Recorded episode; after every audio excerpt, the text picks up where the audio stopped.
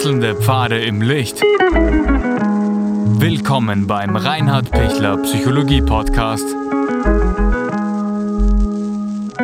Diese Folge wurde ursprünglich als Video auf YouTube ausgestrahlt. Herzlich willkommen bei meinem YouTube-Kanal.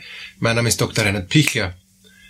Was tun bei Messi-Verhalten und auch bei äh, Sammeln von Tieren? Ja, ein Mensch, der eine Sammelleidenschaft hat, und ich denke, das haben sehr, sehr viele Menschen, äh, ist noch nichts Besonderes, ist auch in Ordnung. Ähm, man ist vielseitig interessiert und, und man äh, freut sich über verschiedene Dinge, man interessiert sich noch mehr und, und, und man wird immer mehr auch Fachmann in bestimmten Bereichen und, und hat dann immer eine ausgefeiltere Sammlung von bestimmten Dingen. Und eine Sammlung kann ja auch sehr, sehr viel wert sein. Wenn man zum Beispiel eine alte Schallplattensammlung hat mit ganz ausgewählten Interpreten, dann ist die auch wirklich was wert und, und mittlerweile kann man damit auch sehr reüssieren, wenn man das im Internet dann auch, auch präsentiert oder dann auch, auch dann zum Verkauf anbietet, da kann wirklich eine Menge dann auch rauskommen. Also grundsätzlich, sammeln ist mal nichts Schlechtes. Wir waren alle in grauer Vorzeit Sammler, also sammeln ist was Gutes, ist mal die, die gute Nachricht für allejenigen, die sammeln und sich denken, bin ich schon ein Messi. Ab wann werde ich denn ein Messi? Wenn mich die Sammelleidenschaft so in Bann nimmt, dass ich nur noch ans Sammeln denken kann und dass mein ganzes Tun und, und Denken und, und, und alles in mir nur noch auf dieses Sammeln ausgerichtet ist. Also das wird dann zu einer Sucht.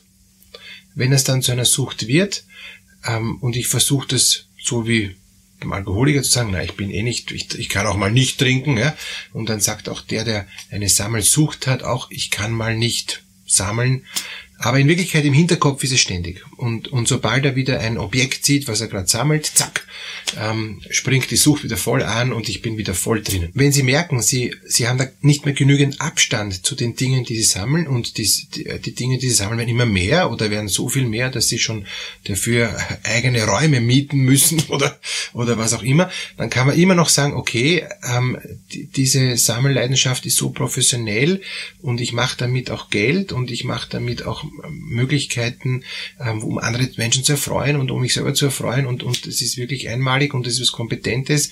Und, und ich beschäftige mich damit ähm, auch auf eine äh, dann schon semi-berufliche Weise oder sogar berufliche Weise, dann ist, kann das immer noch in Ordnung sein. Also ich denke an einen, an einen ähm, Techniker, der hat alte Musikinstrumente gesammelt. Auf der ganzen Welt ist dann herumgereist und, und hat wirklich äh, derartig wertvolle, uralte Musikinstrumente auch äh, zusammengekauft, die dann alle repariert, die zum Spielen gebracht.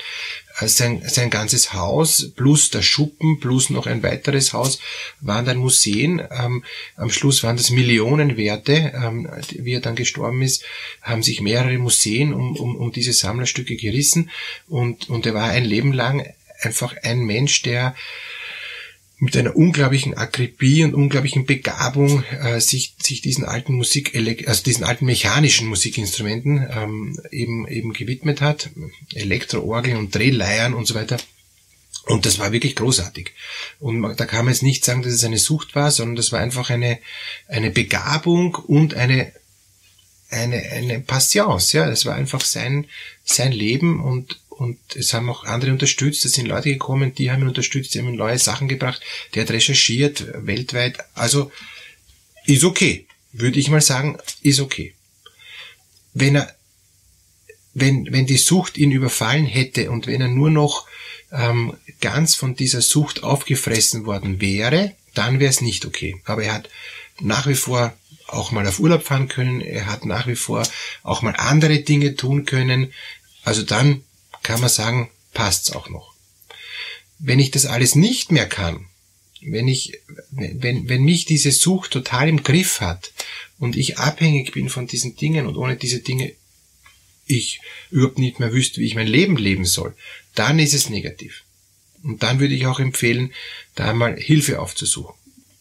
Aber das ist nur ein Teil ähm, des, äh, des, des Sammelverhaltens. Ja, das hat ja noch nichts zu tun mit Messi. Messe ist ja noch mal ganz was anderes. Messe ist, dass ich selbst erkenne, dass das, was ich sammle, Müll ist. dass ich das dringend wegschmeißen müsste, dass ich das sicher nie wieder brauche, aber ich, ich tu's. Und ich kann es nicht wegschmeißen. Ich weiß nicht, warum ich es nicht wegschmeißen kann. Und, und ich habe Patienten mit ganz schweren Messesyndromen, die im, im Müll schlafen, die, die nicht mehr bei der Tür reinkommen, ja, die, die durch so hohen Müll warten, wo alles schon stinkt, wo alles schon verfault ist, wo alles ähm, auch, auch, auch verfaulte Lebensmittel, also katastrophale Zustände. Und, und da kippt's dann. Also es gibt dann auch so eine Stufe. Am Anfang ist es noch der Versuch, ähm, was zu ordnen, das Interesse noch was hinzukriegen, auch, auch das, das Interesse auch noch den Dingen, die ich sammle, auch noch einen Sinn zu geben. Beispiel, ich sammle alte Kleider von, vom Flohmarkt, weil die gefallen mir und, und die sind schön und mit denen will ich mal ausgehen, habe dann gar keinen, gar keine Möglichkeit mehr, äh, die, die zu versorgen. Die, die Motten fressen die dann an und dann weiß ich nicht, was ich tun soll.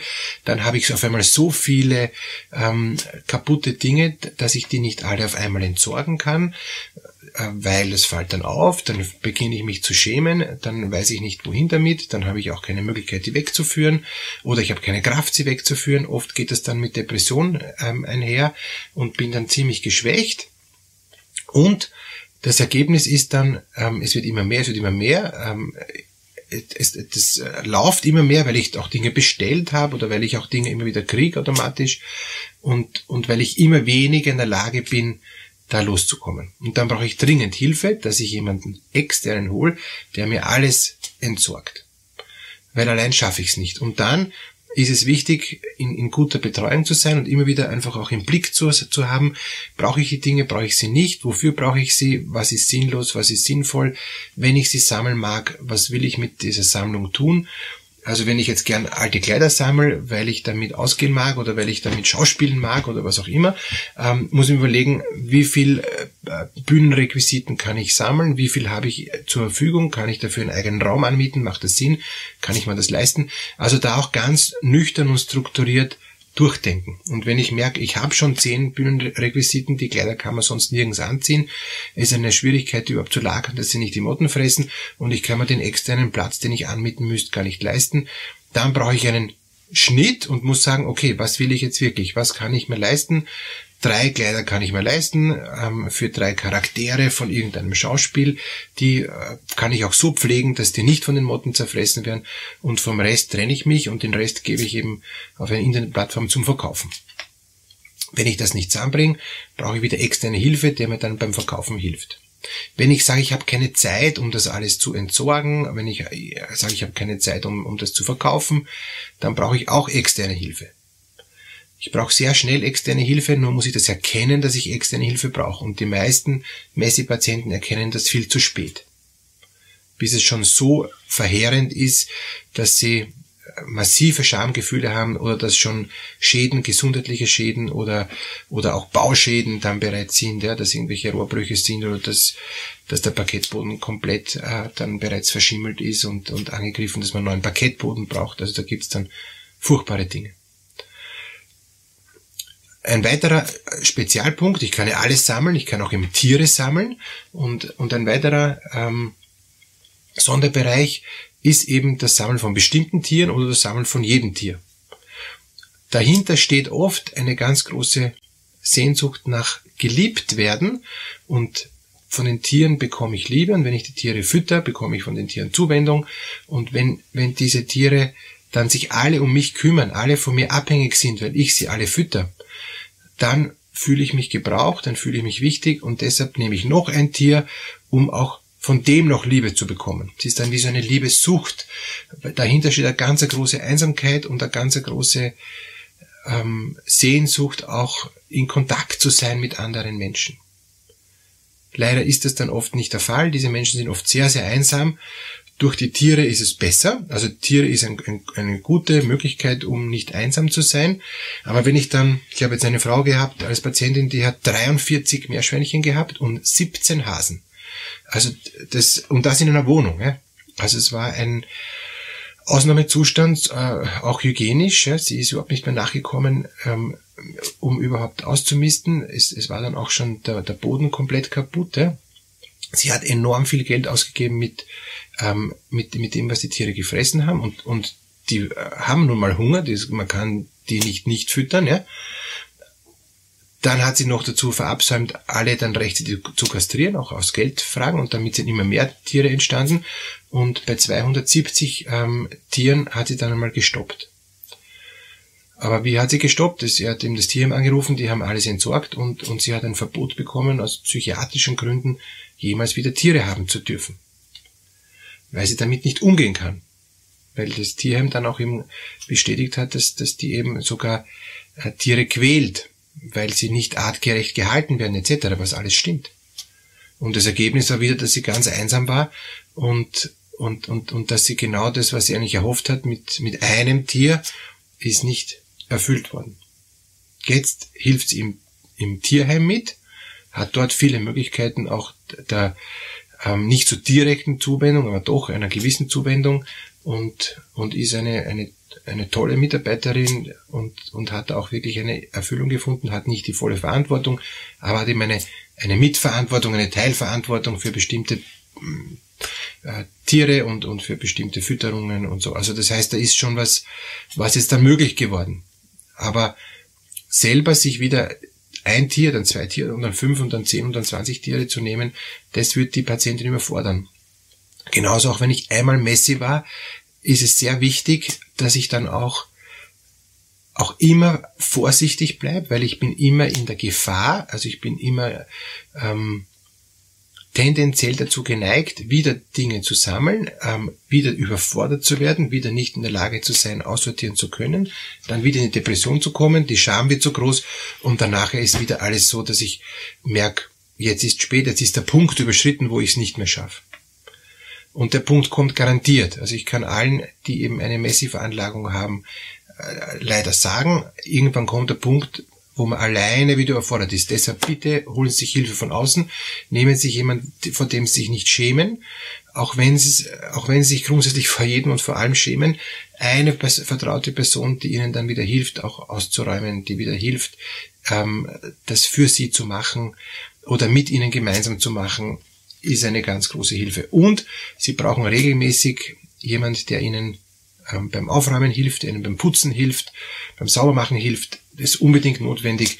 Sie können es zwar allein, auch wenn Sie einen Single-Haushalt haben, ähm, dürfen Sie sich bitte aufgrund von Ihrer Vorbelastung, ähm, eben, dass Sie eben Gefahr laufen, Messi zu werden, bitte sich wöchentlich eine Reinigungskraft zu nehmen. Das ist ganz entscheidend. Weil dadurch haben sie die Kraft und den Mut und auch, und haben auch das Gefühl, sie zahlen dafür auch was, dass sie dann eben auch immer wieder das alles reinigen und das Gefühl haben, ich, ich schaff's, ich schaff's mit dieser Person, wunderbar und damit geht's. Wenn Sie da mehrere, mehrere Wochen verstreichen lassen, ist Ihnen schon wieder zu peinlich, Sie sind dann schon wieder nicht mehr so äh, bereit, da jemand in die Wohnung zu lassen und es wird mehr und mehr und mehr und mehr, bis das Ganze wieder explodiert, dann müssen Sie jemand in die Wohnung lassen. Es gibt ja eigene ähm, Räumungsdienste, die speziell auf, auf Messis eben spezialisiert sind, ist oft sehr teuer ähm, und, und ist oft noch viel beschämender, weil, weil diese Personen dann auch ganz oft nicht wertschätzend umgehen mit dieser Erkrankung. Die viele von diesen ähm, spezialisierten Reinigungsfirmen haben keine psychologische Ausbildung, sondern haben eine ähm, ja eine eine, eine Entsorgungs äh, eben ein, ein Gewerbe für Entsorgung, Entrümpelungen und und vielleicht auch noch dann eben Reinigung, aber aber die lehnen innerlich sehr viele ähm, von, von, von ihren Kunden ab, weil sie denken, die sind verrückt. Ja? Sie ist aber nicht verrückt, sondern es ist eine, eine ähm, Suchterkrankung gepaart mit einer Überforderung meist depressiven Charakters. Und, und das verstehen viele von den Reinigungsfirmen nicht. Dadurch wird dann die Scham noch einmal größer, wenn dann solche Reinigungsfirmen kommen und, und die, die Person dann auch noch mit negativen Worten oder auch mit Blicken oder auch mit ähm, schlimmeren Sachen dann auch noch einmal zusätzlich demütigen und, und das macht's schwer. Und das würde ich Ihnen gerne ersparen. Deshalb bitte holen Sie sich rechtzeitig Hilfe. Letzter Punkt, was kann ich als Angehöriger tun? Unbedingt dran sein, unbedingt äh, dem ähm, Betroffenen die Scham nehmen und ihm unbedingt helfen, dass er entsorgen kann. Ihn nicht drüber fahren und ihn nicht quasi entmündigen, sondern mit ihm die Sachen machen. Dazu braucht es ein bisschen Geduld. Ja, stimmt. Und das kann sein, dass dann der Betroffene dann bockig ist und sagt, nein, ich brauche das und ich will das. Dann geht es einfach darum zu sagen, wofür brauchst du es? Was ist der Sinn dahinter? Weißt du, wie es weitergeht? Ja, weiß ich. Es wird immer mehr. Ich kann das eh nicht mehr handeln. Ähm, willst du, dass ich es für dich mache oder machst du es mit mir oder machst du es alleine bis in einer gewissen Zeit? Ein, ein, ein gewisser Druck ist in Ordnung, aber natürlich nicht zu viel Druck, weil zu viel Druck überfordert ihn dann wieder und dann geht wieder gar nichts mehr. Dann stürzt er wieder in die Depression ab. Also der Angehörige braucht eine große Klarheit, ähm, braucht eine große äh, Deutlichkeit, aber bitte mit, mit Liebe und mit Wertschätzung und mit Akzeptanz, dass das eine, eine Erkrankung ist, eben eine, eine spezielle Form der Suchterkrankung. Und wo es gefährlich wird, ähm, also hygienisch gefährlich oder auch wirklich, ähm, man merkt, dass das geht jetzt da weit über das normale Maß hinaus, dann auch externe Hilfe holen. Dann hilft auch der Angehörige nicht mehr, sondern da muss der Angehörige dann eben einen Fachmann dann auch rufen, der einerseits entrümpelt, andererseits der auch psychologisch, psychotherapeutisch, medizinisch betreut. Ist so. Also da gibt's auch jetzt dann wenig Spielraum, weil sonst wird's immer schlimmer, immer chronischer, immer noch ärger. Und, und das äh, will ja der Betroffene selber nicht. Er leidet ja selber furchtbar drunter, nur ist er hilflos und nicht in der Lage, was zu ändern. Und deshalb braucht er die richtige Hilfe. Und wenn der Angehörige nicht mehr die richtige Hilfe ist, was möglich sein kann, dann bitte eine Hilfe von außen holen, die, die da kompetent hilft, wo dann der Betroffene auch Vertrauen hat dazu. Ich bin auch gern da, wenn Sie mir schreiben wollen, mit mir Kontakt aufnehmen wollen, kann ich gern auch beraten. Aber vor Ort ist dann wichtig, dass jemand ist und dass da konkrete Hilfe vor Ort dann auch, auch da ist. Nur reden allein hilft da meistens nicht mehr. Alles Gute, viel Kraft, gehen Sie es an.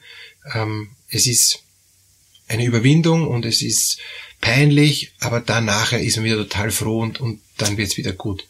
Sie brauchen Energie dafür und, und sie brauchen Menschen, die sie da unterstützen. Alles Gute.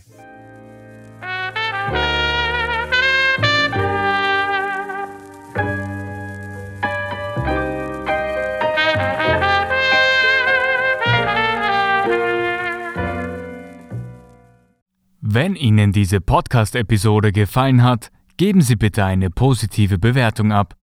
Wenn Sie Fragen oder Anmerkungen haben, können Sie Herrn Dr. Pichler unter seinem Blog reinhardpichler.at kontaktieren. Vielen Dank fürs Zuhören und bis zur nächsten Folge.